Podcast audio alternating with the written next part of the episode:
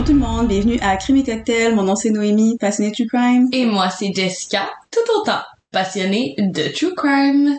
Merci encore d'être de retour avec nous pour un nouvel épisode. C'est un grand plaisir de vous revoir sur le podcast de cette semaine. Un petit rappel pour vous rappeler que nous sommes très actifs sur nos réseaux sociaux, Instagram, TikTok, Facebook, quelquefois même Twitter. Faites juste venir nous rejoindre et discuter avec nous. Vous pouvez nous proposer des cocktails, vous pouvez parler des cas dont on a traité, nous proposer des tueurs en série pour les spéciales Zodiac. Bref, faites juste slide in the DMs. S'il vous plaît. S'il vous plaît. On va enchaîner tout de suite avec le moment What the fuck de la semaine. Jess, je suis vraiment intriguée par ton moment. Est-ce que tu aimerais commencer? Oui, ça, en fait, ce que vous savez pas, c'est que avant l'enregistrement, j'ai fait un petit tease à Noémie, puis je lui ai dit j'avais un suivi. Je sais pas si vous vous souvenez, mais lorsqu'on a commencé le segment Moment What the fuck, un de mes moments What the fuck a été de parler de marcher sur le trottoir à Montréal et comment ça me dérangeait profondément que des gens marchent en groupe sans se tasser quand ils voyaient quelqu'un qui arrivait en sens inverse. Et Noémie de me répondre, ne te tasse pas. Et je lui avais demandé, mais qu'est-ce qui arrive si il y a de la confrontation? Elle me dit, ça n'arrive pas parce que la personne le sait qu'elle est dans le tort, right? Oui. Je reviens du travail et j'ai terminé ma journée. Je suis en train de marcher sur le trottoir et il y a quatre amis qui marchent. Ils sont quatre, puis ils prennent l'entièreté du trottoir. Je continue de marcher, je les remarque quand même assez loin. Puis là, j'ai un eye contact avec une personne qui fait clairement partie de ma communauté. là. Comme on a un eye contact, puis je sais qu'elle m'a remarqué parce que comme elle m'a vraiment regardé. Donc elle m'a vu là. Et je me dis elle va se tasser. Elle le fait pas. Là, ben, je me suis dit, moi non plus, je vais pas me tasser. Vous êtes quatre personnes. C'est pas à moi à littéralement devenir part du mur. J'ai, mon droit en tant que citoyenne de marcher sur le colis de trottoir. Fait que je me tasse pas. Et je te vois juste dans ma tête qui est comme, go, queen, go, queen. Let's go, Jess! Puis, elle se tasse pas. Puis elle fait juste me rentrer dedans. Puis on dirait que ça m'a tellement insulté qu'elle me rentre dedans que j'ai comme un peu, euh, ben, j'ai, donné un petit coup d'épaule, on va le dire de même. j'ai, Swing. ouais, Swing la bacaisse. ouais. Au fond de la boîte à bois. Pour les personnes françaises qui nous écoutent, c'est une chanson québécoise. C'est une chanson ou c'est juste une expression? Moi, je pense que c'est une expression. Parce que swing la bacaisse au fond de la boîte à bois, c'est une expression québécoise. Exactement. C'est une expression bien, bien québécoise. ouais, ouais. Fait y a-tu une confrontation ou tu l'as juste swingé?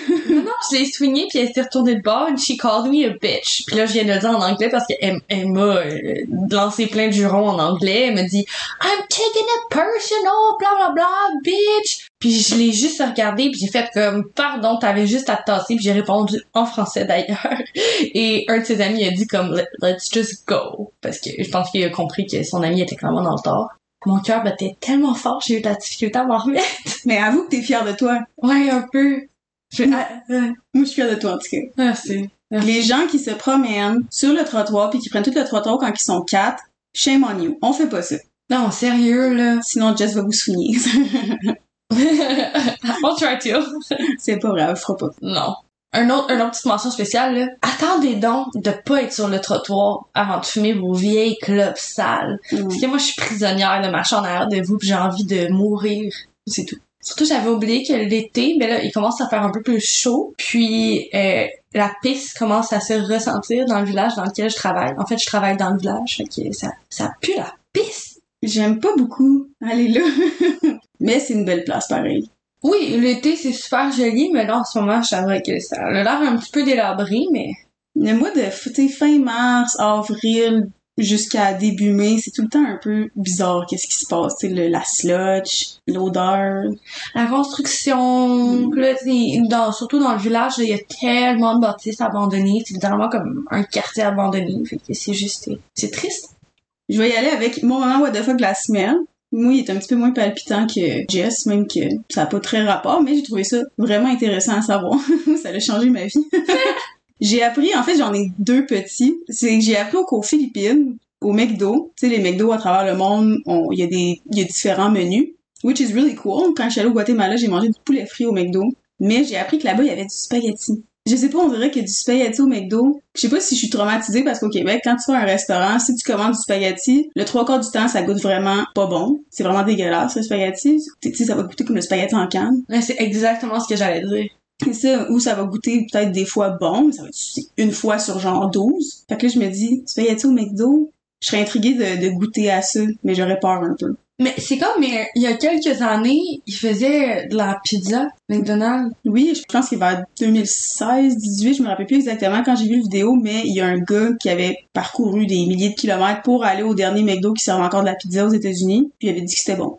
Hmm. Intéressant. Très intéressant. Surtout que McDonald's a un goût tellement particulier, je serais intéressée à savoir comment ça se représente dans un plat de pâtes. Ça, c'est, j'aurais peur, mais j'y goûterais pareil.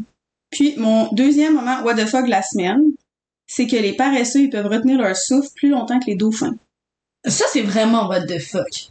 Puis je me dis, quand on y pense, les paresseux sont quand même connus pour être très, très, très relax. Tu sais, ils peuvent ralentir leur rythme cardiaque. D'où leur nom.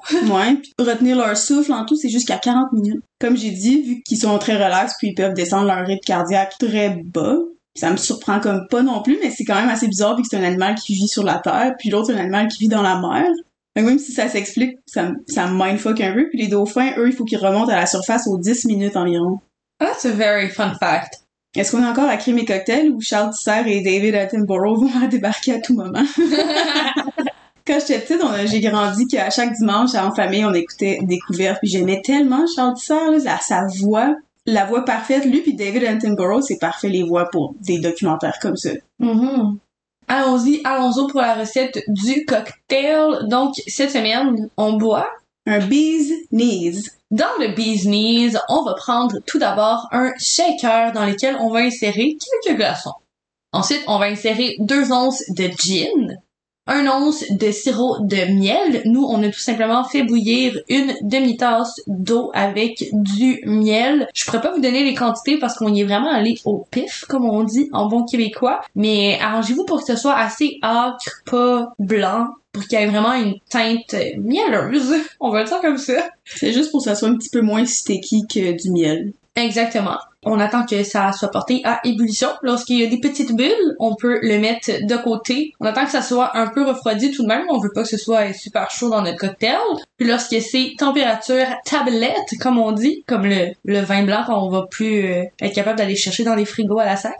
Bref, pour en revenir au cocktail, pardon, de la partie de la sac, mais votre euh, sirop tablette, on en veut un once environ dans le shaker avec les glaçons, le gin.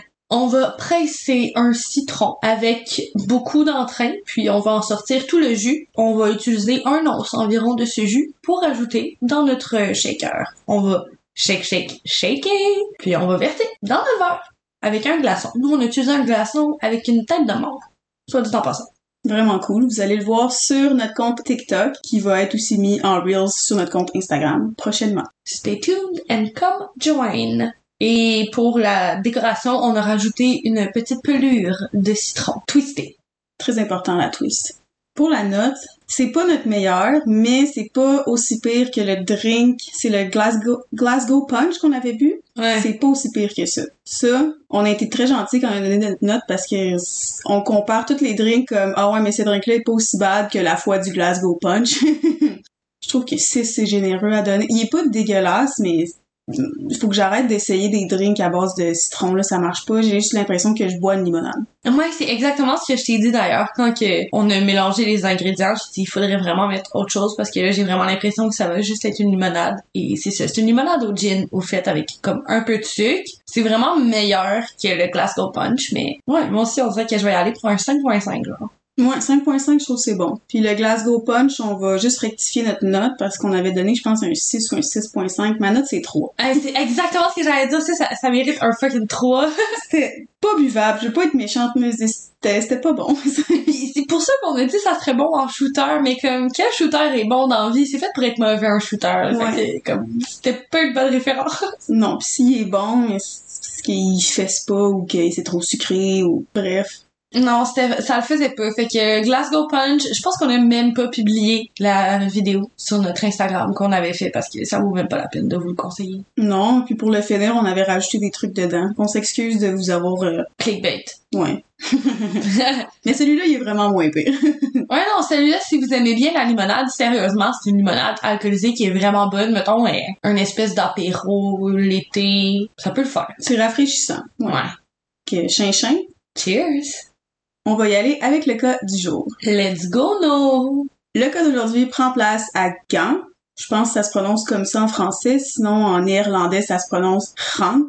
Je sais pas si je le dis aussi bien qu'eux, sûrement pas, mais bref, bear with me, ça va être des noms que je vais être pas capable de prononcer pas mal tout l'épisode. C'est une petite ville belge d'environ 265 000 habitants. Animée par une vie culturelle importante, elle accueille chaque année un festival annuel du spectacle attirant environ 2 millions de visiteurs, un festival international du film, théâtre, opéra, musée, faisant d'elle un des centres touristiques de premier plan. Aujourd'hui, c'est la ville étudiante la plus peuplée de Belgique avec une université, de nombreuses autres écoles et établissements d'enseignement supérieur, puis c'est devenu aussi un centre de pointe dans de nombreux domaines, dont la biotechnologie. Malheureusement, une tragédie qui a bouleversé la Belgique entre l'histoire de cette ville, comme vous pouvez vous en douter, parce que vous êtes à Crime et Cocktail. 12 novembre 2004. Un policier arrive sur le lieu de son travail. Il sort sa carte d'employé pour ouvrir la grille et voit un homme qui, quelques secondes avant, marchait nonchalamment dans la rue, mais maintenant il est à sa portière d'auto. Il sort un fusil, le dépose, recule d'un pas et lève les mains en l'air. Ce vendredi matin, la Belgique se réveille et sans le savoir, ce jour changera le pays à jamais. Dans la nuit du 11 au 12 novembre 2004, il y a eu quatre meurtres. Deux tentatives de meurtre, un incendie volontaire, un vol de voiture et une prise en otage. Tout ça en une nuit. On s'imagine le choc des gens de la communauté quand ils apprennent le tout à la radio et à la télévision. Aux nouvelles, on y voit une rue fermée depuis des heures et toujours bourrée de policiers, de la maison où deux femmes ont été assassinées, un homme blessé et deux enfants ont survécu et n'ont pas été blessés. Une heure avant, les pompiers de la brigade de Gand ont trouvé deux corps dans une maison qui semble avoir été tirée à coups de fusil. Puisqu'il a été difficile pour moi de trouver des informations, et malgré le documentaire que j'ai réussi à regarder par miracle sur le sujet, que j'ai dû traduire du néerlandais, j'ai pas beaucoup d'informations concernant les victimes et l'accusé. On va donc sauter assez vite dans le vif du sujet aujourd'hui. Osman Kali vient d'une région près d'Emirdag, en Turquie, qui se trouve environ dans le milieu du pays et assez rural. Il est le cinquième de sept enfants que sa mère a eu un à la suite de l'autre et c'est en 1985 que va naître sa petite sœur Acer. Difficile d'être une femme dans ce pays et dans ces années-là, il la prend en pitié, l'élève et il est très fier d'elle, selon ses dires. Je sais pas quand ni comment, mais ce que je peux vous dire, c'est qu'Osman déménage en Belgique et que sa petite sœur le suit. Il épouse Wendy Blandsman et ensemble ils ont un garçon, mais ils vont plus tard se séparer et Osman sera arrêté pour avoir kidnappé son fils et a passé 18 mois en prison. Wendy aurait aussi été victime de violences conjugales pendant leur mariage. Par la suite, cette dernière s'est remariée à Henry de. Ensemble, ils ont une fille surnommée Shawnee et ils vivent tous ensemble avec la mère d'Henry. De son côté, Osman se remarie à une femme prénommée Teslim et même chose qu'avec sa première femme, il est violent. Un jour, il commence à suspecter que sa femme le trompe. Il aurait alors approché un de ses amis afin qu'il surveille sa maison depuis la rue et qu'il s'assure que ce fameux amant n'entre pas dans la maison alors qu'il n'était pas là. Il reçut la confirmation de son ami qu'un homme serait entré dans son domicile le 10 novembre 2004. Dans les deux prochains jours, Osman est obsédé. Il veut trouver l'amant de sa femme. C'est alors que quelqu'un de la communauté turque a drop le nom de Erbe Beiser. Tout s'est enchaîné par la suite. Certains connaissent un Herbé, donc ce doit forcément être lui. Voici où il vit, et il y a personne qui a pris la peine de s'informer sur quoi que ce soit. Osman a appelé un imam de la communauté turque. C'est vraiment très différent les religions, mais pour donner une quelconque comparaison au Québec, un peu comme un prêtre. C'est quelqu'un qui a quand même une importance dans l'église. Donc il l'a appelé pour lui demander quoi faire avec sa femme si elle trompe, et au téléphone, l'imam a pu entendre Teslim hurler « Je me fais torturer » et qu'elle allait fort probablement se faire tuer. Le, je, je vais aller trop loin, je vais pas poser la question que j'allais poser. L'imam aurait dit à Osman qu'il vivait maintenant en Belgique, qu'il devait se plier aux lois belges et qu'il n'avait pas le droit de torturer une femme. Parce qu'en Turquie, ils ont le droit? C'est pas, c'est, je vais y revenir plus tard justement de la Turquie puis leur passé, leur histoire de violence absolue, mais c'est pas le meilleur pays à vivre pour des femmes. C'est, c'est très musulman euh, extrémiste. Il lui a dit aussi, tu dois la divorcer, la bannir et ne pas en faire un plus gros problème qu'il en est. Ce qui a plus tard marqué les policiers et les juges d'ailleurs, c'est le fait que quelqu'un savait qu'est-ce qui se passait dans le sous-sol de cette maison-là, mais il n'a rien dénoncé. C'est exactement la question que j'allais poser il y a quelques secondes. Est-ce qu'il a, est-ce qu'il a appelé la police? Est-ce que, non? Non. Teslim elle-même est venue au téléphone afin que l'imam puisse s'assurer que les deux femmes étaient bel et bien en vie parce que Osman avait aussi sa petite sœur Hayser, que j'ai parlé tantôt, qui était là, puis elle est enceinte. Donc elle a 19 ans, Hayser, et elle comme kidnappée, emprisonnée dans le sous-sol de cette maison-là avec la femme de son frère. Son frère, pense que sa femme le trompe, je sais pas si c'est vrai ou, ou pas. Puis il est en train de les battre, de les torturer. Ok, mais j'ai pas compris l'affaire du téléphone. Qui, qui, qui est allé au téléphone? Teslim, qui est en train de se faire torturer par son mari. Qui est allé parler à l'espèce de prêtre. Et Ouais, parce que le prêtre voulait s'assurer qu'elle était encore en vie puis que tout allait bien. Au lieu de juste appeler la police et dire OK, j'ai eu un appel assez suspect, je suis je, je comprends pas ce qui se passe, est-ce que vous pourriez au moins juste aller regarder, faire un welfare check, juste voir si tout est correct? Non. Ok. Puis je comprends que les communautés peuvent être assez serrées, surtout la communauté turque. De mon point de vue extérieur, ça reste quand même vraiment pas correct là, non. T'as beau avoir toutes les raisons de faire quelque chose, ça veut pas dire que c'est valide de le faire puis que c'est correct de le faire. Ouais, puis on l'a dit à plusieurs reprises, là, de, de pas dénoncer un crime, ça fait de toi un complice, puis c'est ton, c'est ton devoir de citoyen, là. Ouais. D'ailleurs aussi, ça me fait penser, tantôt j'ai j'ai skippé un petit détail, euh, quand il a su, Osman, que sa femme, ben, il y a un homme qui était rentré dans la maison alors que lui était pas là, quand il est retourné chez lui, il a pris un couteau, puis a fait une incision, en guillemets, superficielle, dans le visage de sa femme, l'a violentée, puis pour qu'elle lui dise, qu'elle lui avoue tout, puis c'est là qu'elle, elle lui aurait dit le nom de Herbey. Puis après ça, lui, en a parlé avec les gens de la communauté turque où ce qu'il habite, en Belgique. Puis eux, ils ont dit, oh, on connaît un Herbey qui habite telle place. Puis c'est comme ça que le nom de Herbey est venu. Ok, puis elle a confirmé que c'était de l'adultère. C'était pas, mettons, un homme qui était venu à l'intérieur pour faire quelconque travaux sur la maison ou quoi que ce soit. Ça, je sais pas. Ok. Puis on s'entend que tout est un peu selon les dires à Osman aussi, fait que c'est difficile de savoir le vrai du faux là-dedans. En plus de ça, que ça s'est passé en Belgique, puis que si on cherche ici au Canada, sans VPN, sans rien, il y a peut-être quatre articles qui sortent sur ce cas-là, puis ça parle juste de la fin du cas, ça parle absolument pas de rien d'autre. Ça a été super le fun à faire ce casse-tête-là, mais ça vaut la peine. On va reprendre le programme principal où ce qu'on était rendu. Comme Jess disait, ça fait de toi un complice si tu dénonces pas un crime. Malheureusement, il l'a pas fait. Il l'a pas pris au sérieux Osman, ou pas assez au sérieux, mais il aurait dû, parce qu'il va attacher sa sœur qui est enceinte, comme j'ai dit, et sa femme à des chaises avec des chaînes, après les avoir torturées. Il leur met du tape sur la bouche, leur tire dessus, les enveloppe dans un drum et les met en feu. Il a par euh, l'entremise mis feu à la maison, qui était à ses yeux maintenant un brotel, vu l'infidélité de sa femme. Mais c'est ce que j'allais demander, j'allais dire, il a procédé comment pour brûler des corps, parce que tu peux pas juste mettre un, genre, essayer de brûler ton doigt, ton doigt va juste faire mal, mais tu vas pas, tu vas pas te torcher, tu vas pas pogner en feu, là. Sûrement qu'il a rajouté de l'essence. puis- Parce que la maison, là, dans, dans le documentaire que j'ai écouté, j'ai vu les, les photos de la maison et tout. La maison est pas toute brûlée au complet, mais quand même beaucoup des graves dommages. là. La maison au complet, faut qu'elle soit refaite. Là. Mais ça fait beaucoup plus de sens si la maison était en feu parce qu'il y a beaucoup plus de trucs inflammables dans une maison Mhm. qu'un corps humain qui va juste pas propager le feu si on peut, on peut le dire comme ça. Fait que là, dans le fond, lui, il vient de commettre le meurtre de sa sœur et de sa femme. Ouais, Et en fait, en, par l'entremise du, du bébé de sa sœur. c'est ça que j'allais dire. Puis sa sœur a 19 ans. Fait que là, ça fait trois. Ouais. Les autorités par après, ils comptent ça pour juste deux, mais c'est en deux, tu sais, c'était dans le début des années 2000, je sais pas. Comme j'ai dit, j'ai tellement pas d'informations sur le sujet, c'est plate, là, mais ils l'ont juste compté pour, euh, Pour deux. Ouais. Ce qui est assez bizarre aussi, c'est que par la suite, Osman, il va dire qu'il aimait sa sœur, puis qu'il aurait jamais pu la tuer. C'est un peu une zone grise parce qu'il l'a bel et bien tuée. Est-ce qu'il est-ce qu'il l'a tué parce que est-ce que cette phrase-là de elle a été prise hors de contexte? Est-ce que peut-être qu'il a pas tiré dessus puis il l'a juste juste entre guillemets brûlé? Est-ce qu'elle est tombée enceinte sans être mariée, j'imagine? Fait que là, lui, ça l'a fâché, puis pour son honneur, je sais. Ou est-ce qu'elle a peut-être défendu la femme d'Osman? Tu sais, elle a été, elle a vu, elle a été témoin des sévices qu'il faisait vivre, puis peut-être qu'elle a pris son bord puis ça l'a choqué. Malheureusement, comme j'ai dit, c'est une zone grise. Par après, Osman, il a blâmé le imam, disant qu'il avait pas contacté la police, donc c'était de sa faute, parce que s'il avait contacté la police, il aurait pas commis ses actes. Ah bah oui, oui, ça fait du sens. Mais oui, euh, la logique, c'est la logique. hein.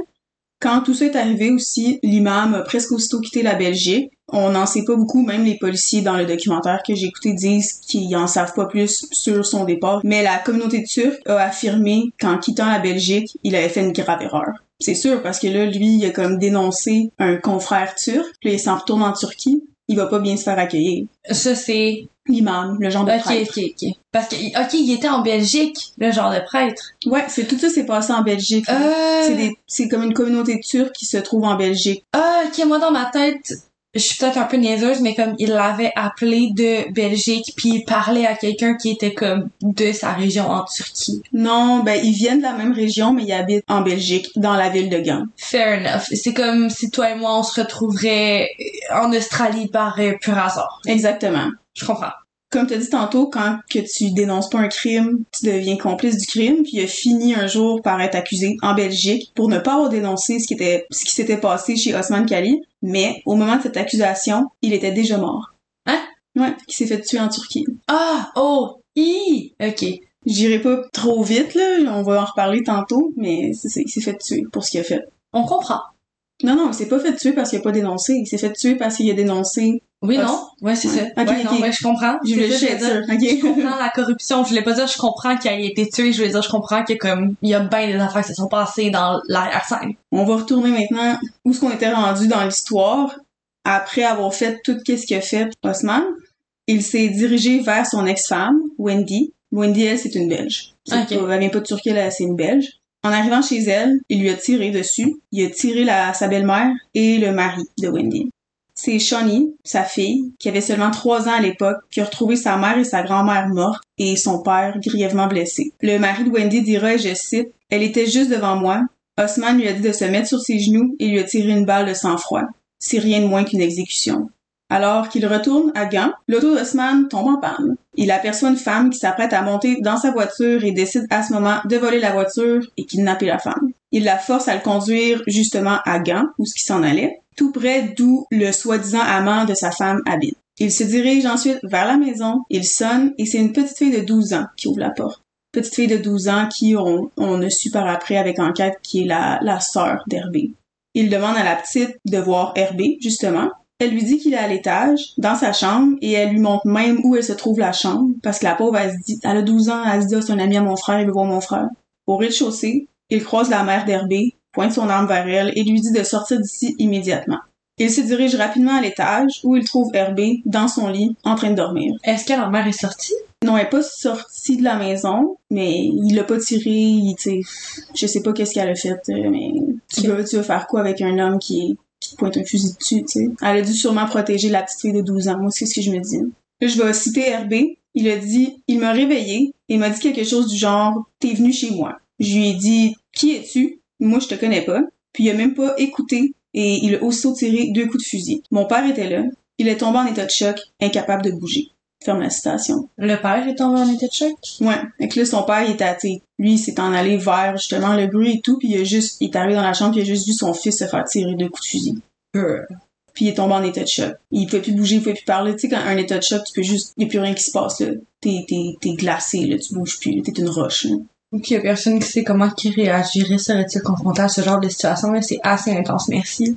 Mais oui, ton enfant qui se fait tirer d'en face deux coups de fusil, je m'excuse, mais tu sais, tout le monde dit, ah, moi, j'aurais sauté dessus, mais personne, le corps humain, le, le cerveau humain, personne ne sait comment on réagirait devant un événement aussi traumatique que ça, là.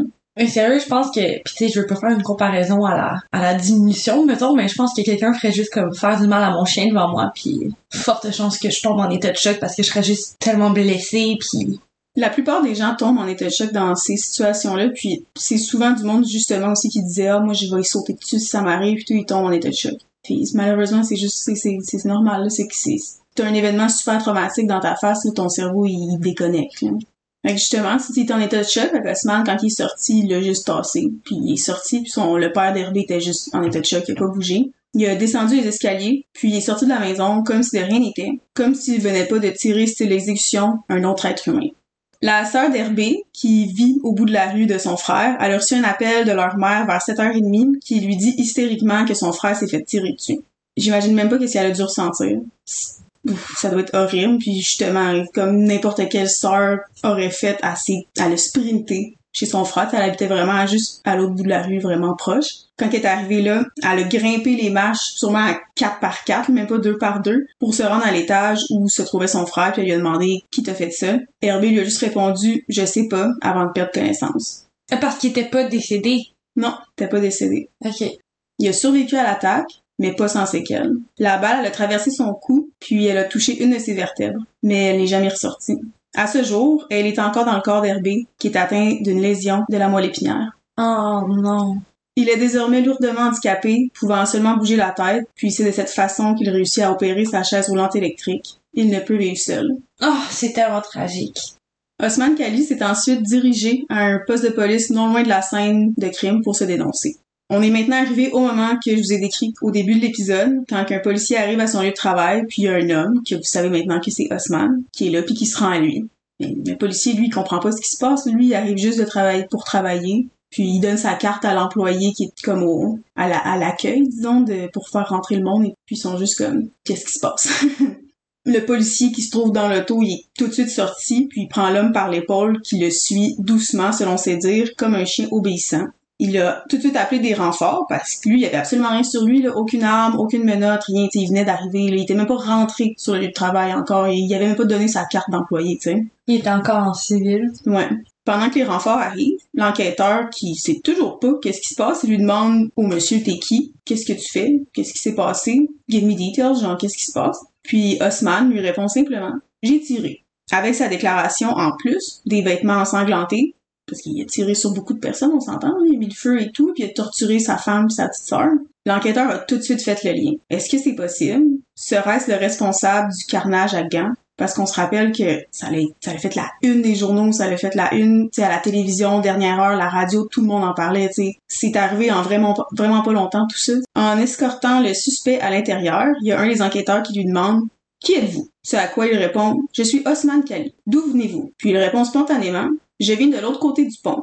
Oui, une personne s'est fait tirer là-bas aussi. Il est tellement vague dans ses réponses, puis comme, tu sais, nous on n'habite pas là-bas, fait qu'on sait pas, tu sais, il était dans le fond de l'autre bord du pont d'où ce qu'il il avait tiré sa femme puis, ses- puis sa, puis sa petite sœur, là, mais sois clair, comme t'es bien narcissique, franchement, là, en tout cas, Il garde l'information un peu euh, de manière hautaine, genre je sais, toi tu sais pas, puis Ouais, c'est ça. Juste comme un petit jeu pour lui, là. L'enquêteur a immédiatement averti ses collègues en leur disant que le suspect devait fort probablement parler des meurtres qui venaient tout juste d'être commis, que tout le monde parlait à la radio, à la télévision, ce à quoi Osman Kali a répondu à l'affirmative.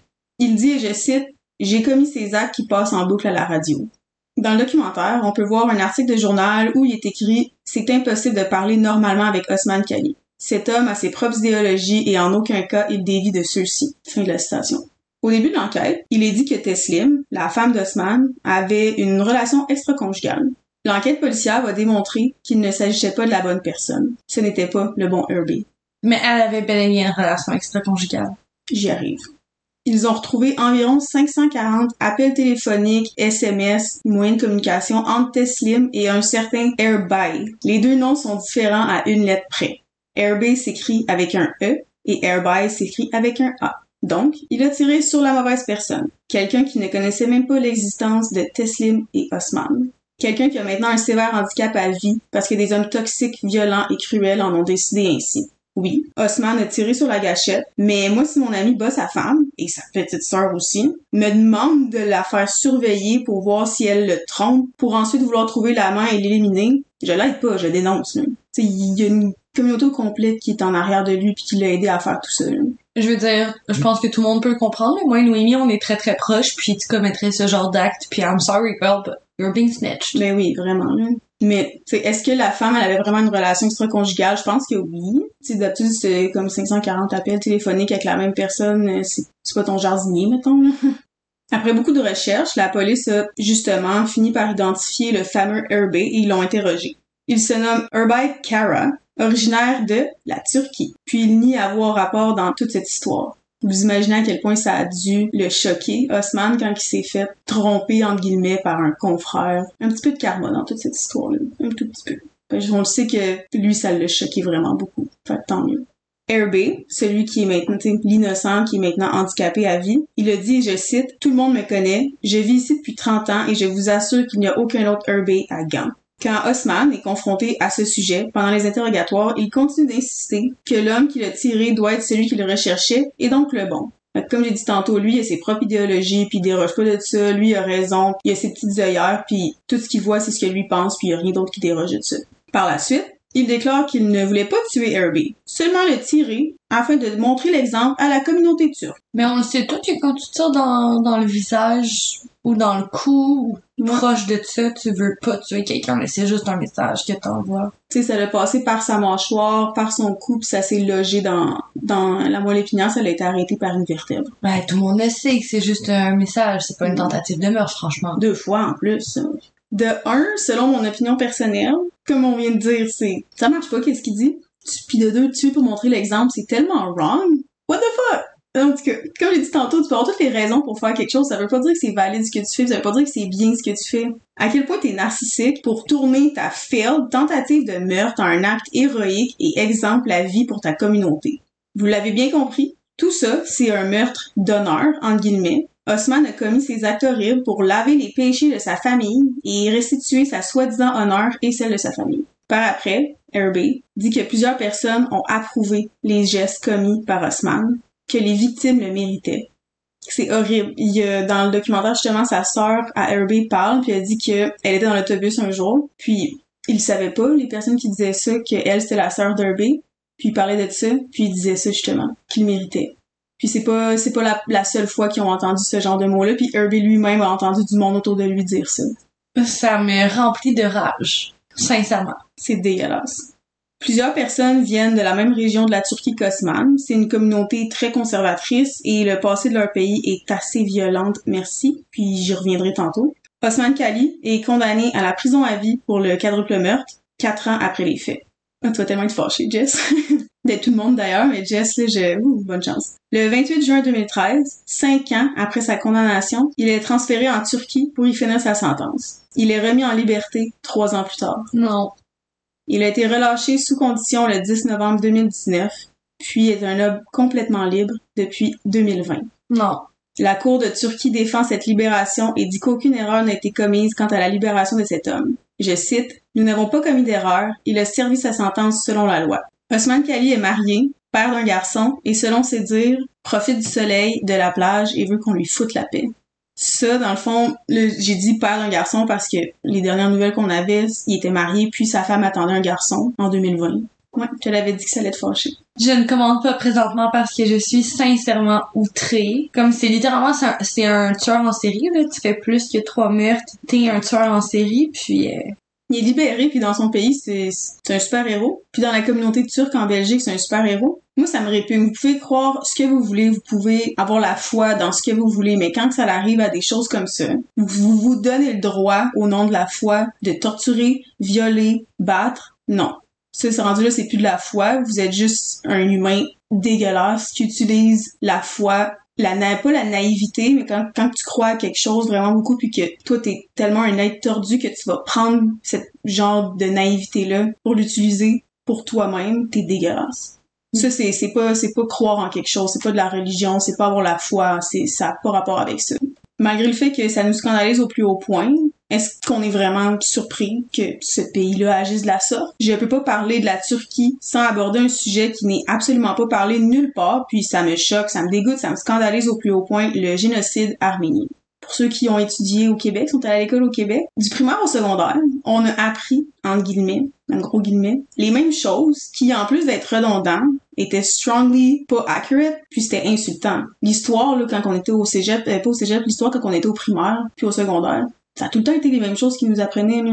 Mm-hmm. Puis ce qu'ils nous apprenaient, c'était même pas accurate sur ce qui s'est passé. Tu sais, Christophe Colomb, c'était donc un héros, puis on a donc aidé les Autochtones. Eux aussi, ont été, ils, ont eu un génocide, ils se sont fait voler leurs terres, ils se sont fait tuer, torturer, violer, name Puis nous, à l'école, on nous apprenait que on les avait aidés, puis qu'on les avait, on leur avait montré c'était quoi la vraie vie. Tu faut vraiment changer quelque chose. Je parle au Québec parce que moi, je suis juste allée à l'école au Québec. Je sais pas, ça se passe comment dans les autres écoles à travers le monde, en Europe ou whatever, mais concernant le contenu des matières ici, ça vole pas haut. Faut que ça change. Pour, euh, pour l'histoire, en tout cas, ça, ça a pas d'allure. Mm-hmm. En plus, avec la laïcité, c'est encore une claque d'en face pour les peuples autochtones, qui, une fois de plus, en 2023, se font empêcher de transmettre leur culture aux générations plus jeunes. Le génocide arménien désigne l'annihilation physique des chrétiens arméniens dans l'Empire ottoman entre le printemps 1915 et l'automne 1916 pendant la Première Guerre mondiale. Les Arméniens appellent ces événements le grand crime ou la catastrophe. Pendant des siècles, les Arméniens ont constitué la minorité chrétienne la plus importante de l'Empire ottoman qui règne dès le 16e siècle sur le sud et l'est de la Méditerranée. D'autres minorités y habitent, telles que les Juifs et les Grecs orthodoxes. En effet, si le pouvoir ottoman s'inscrit dans l'islam, les non-musulmans y sont très nombreux. Cette période de conquête territoriale est parsemée de tensions avec l'Europe chrétienne qui, à cette époque, domine l'ouest et le nord de la Méditerranée. L'Arménie historique se trouve dans le nord-est de l'Empire ottoman, dans la région du Caucase. Le peuple arménien, comme toutes les autres populations non musulmanes, est discriminé et sa liberté religieuse relative. Il paye un impôt particulier et, selon les époques et territoires de l'Empire, doit respecter certaines règles comme le port de tenues distinctives. Au 19e siècle, les Arméniens constituent environ 10% de la population de l'Empire ottoman, soit environ 2,5 millions de personnes. Ils forment une importante minorité dans un empire que Tsar Nicolas II a désigné comme le vieil homme malade de l'Europe. Dégueulasse. Une partie de l'Arménie se trouvait sous domination russe. Elle devient soviétique au XXe siècle. L'Empire ottoman subit d'importantes pertes territoriales au profit des puissances européennes qui soutiennent les minorités chrétiennes de l'Empire qui désirent gagner leur indépendance. D'ailleurs, c'est ce que parviennent à faire les Grecs en fondant un royaume indépendant en 1830. C'est ainsi que des révoltes anti-ottomanes éclatent à plusieurs reprises au cours du 19e siècle, autant des mouvements nationalistes de libération nationale que des mouvements d'émancipation religieuse. Le régime d'Abdul Hamid II, surnommé le Sultan rouge de l'Empire ottoman, devient gravement néfaste pour les Arméniens. Entre 1894 et 1896, ce dernier ordonne des massacres dans les vilayates, les départements de l'Empire en majorité arménienne. Abdul Hamid II prône une nation turque homogène dans une perspective de prétendue pureté raciale et religieuse. Les idées anti-arméniennes sont diffusées par le régime dictatorial du comité Union et Progrès, plus connu sous le nom du mouvement des jeunes turcs, qui prit le pouvoir en 1908. Assimilés aux Européens, les Arméniens sont accusés d'infidélité au régime et en 1909, un nouveau massacre visant les Arméniens est perpétré à Adana. En 1914, au commencement de la Première Guerre mondiale, l'Arménie est prise entre l'Empire ottoman, allié de l'Allemagne, et l'Empire russe, membre de l'entente. Les alliances radicalisent le gouvernement ottoman à l'égard des Arméniens, qualifiés de traîtres et ennemis de l'intérieur, en raison de leur proximité avec les Russes. Des massacres à grande échelle ont lieu dès 1914-1915 le long de la frontière avec la Russie et la Perse. Une vingtaine de villages arméniens sont massacrés. En janvier et février 1915, les soldats arméniens de la troisième armée qui surveillent le front caucasien sont désarmés et tués, sauf une petite minorité, qui seront utilisés comme des esclaves avant d'être exécutés au cours du mois suivant. En 1916, des batailles éclatent, en janvier et en février, les Arméniens sont accusés de complot. Les confiscations de biens, pendaisons et tortures se multiplient. Confiscation, c'est un petit mot qui ne décrit absolument pas la réalité de la situation. C'est plus voler, arracher aux autres qu'est-ce qui nous appartient pas. C'est en mars 1915 que la décision est prise d'exterminer les Arméniens. Entre 1915 et 1916, ils sont victimes d'une extermination physique, intentionnelle, systémique et préméditée par le gouvernement des jeunes Turcs cherchant à créer un État-nation en excluant les populations non turques. Pendant des mois, le génocide est planifié par des hauts responsables du régime tels que le ministre de l'Intérieur Tala Pacha, un des leaders du mouvement. Le génocide progresse par étapes. En mars-avril 1915 commence le début du génocide tel que planifié par le pouvoir. Les conscrits et les élites arméniennes sont déportés et exécutés. Le 24 avril de la même année, des centaines d'hommes politiques, intellectuels et religieux arméniens sont arrêtés dans la capitale Istanbul et dans plusieurs grandes villes. Malgré l'agitation, le bouleversement et le cri au scandale de l'opinion européenne, rien ne change.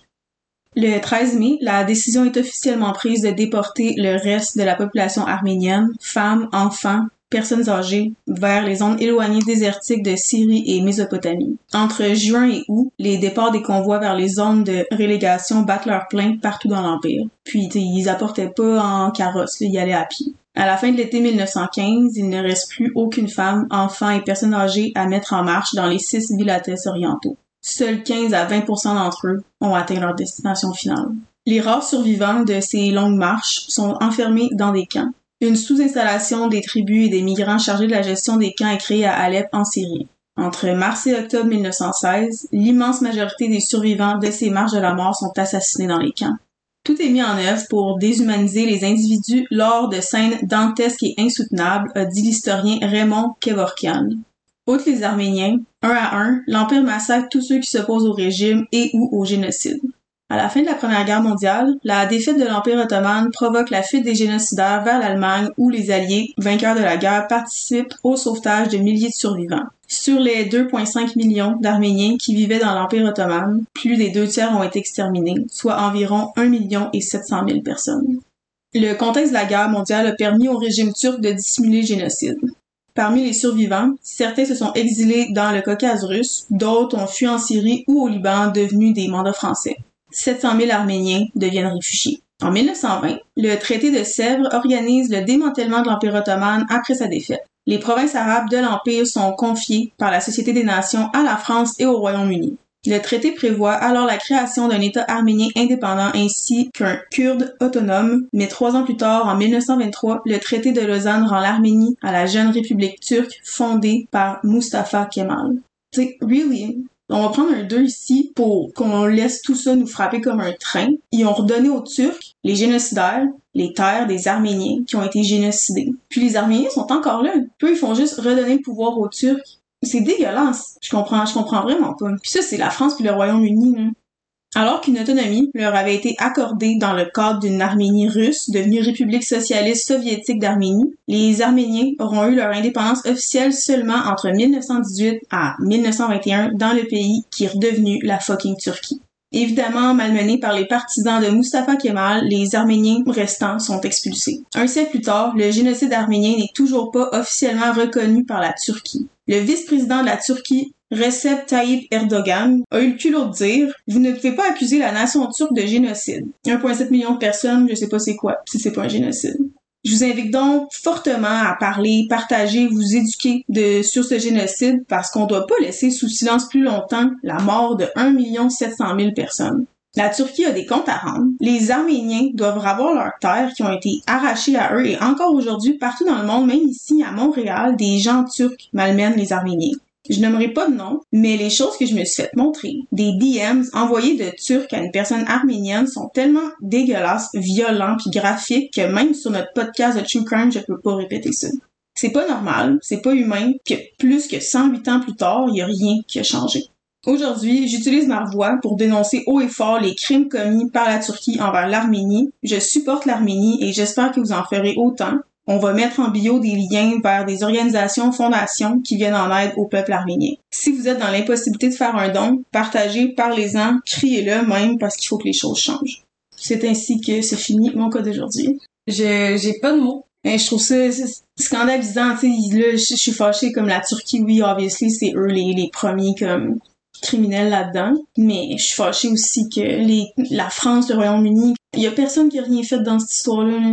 1908, ça fait pas si longtemps que ça, là, tout ça, 1915. Et pourquoi est-ce que les pays ont rien fait? 1, 1 million 700 000 personnes. Un génocide passé sous silence, on redonne la terre aux génocidaires. Les personnes arméniennes n'ont toujours pas leur terre, puis sont toujours traitées comme des vidanges par les Turcs. Même, comme j'ai dit, ici à Montréal, c'est partout comme ça, puis je comprends pas pourquoi c'est comme ça, puis ça me, ça me fâche, puis je m'en fous s'il y a du monde qui sont turcs qui veulent me pitcher des roches, ça n'a pas d'allure, ça n'a pas d'allure que ce génocide-là ne soit pas compris dans nos cours d'histoire, que ce soit pas parlé, puis ça soit même pas officiel. La seule raison pourquoi on connaît ce génocide-là, c'est parce que c'est les Arméniens qui, de génération en génération, ils ont utilisé leur voix, ils ont crié haut et fort que ça, ça s'était passé.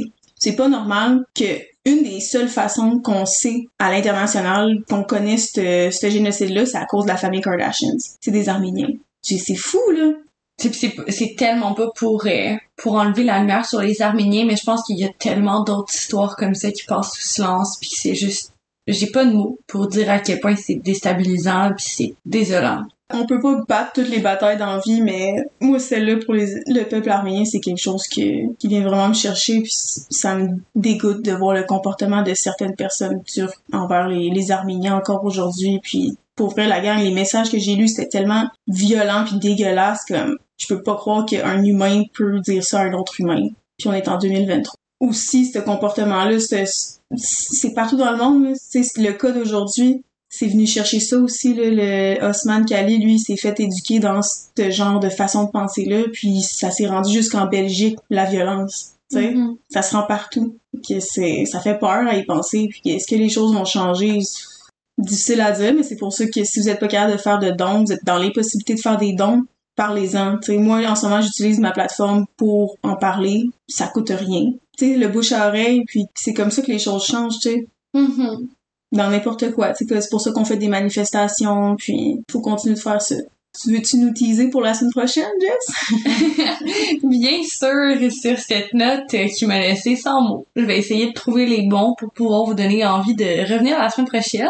La semaine prochaine, ça va être mon cas un peu plus bonbon, qui va pas parler vraiment de true crime, mais je vais parler de quelque chose qui m'intéresse fortement. En fait, je vais parler, je vais mettre la lumière plus sur une personnalité assez importante que je pense qui a marqué une grande partie de toutes nos enfances à nous et qui est comme dans l'arrière-scène et qui est très très très troublante. On va parler de quelqu'un qui a travaillé dans une entreprise très reconnue, avec beaucoup de notoriété et qui avait des pouvoirs qu'on n'aurait peut-être pas dû lui confier. Ça m'intrigue. Tout ça la semaine prochaine. Ah, Crémer cocktail. cheers guys! Chien chien.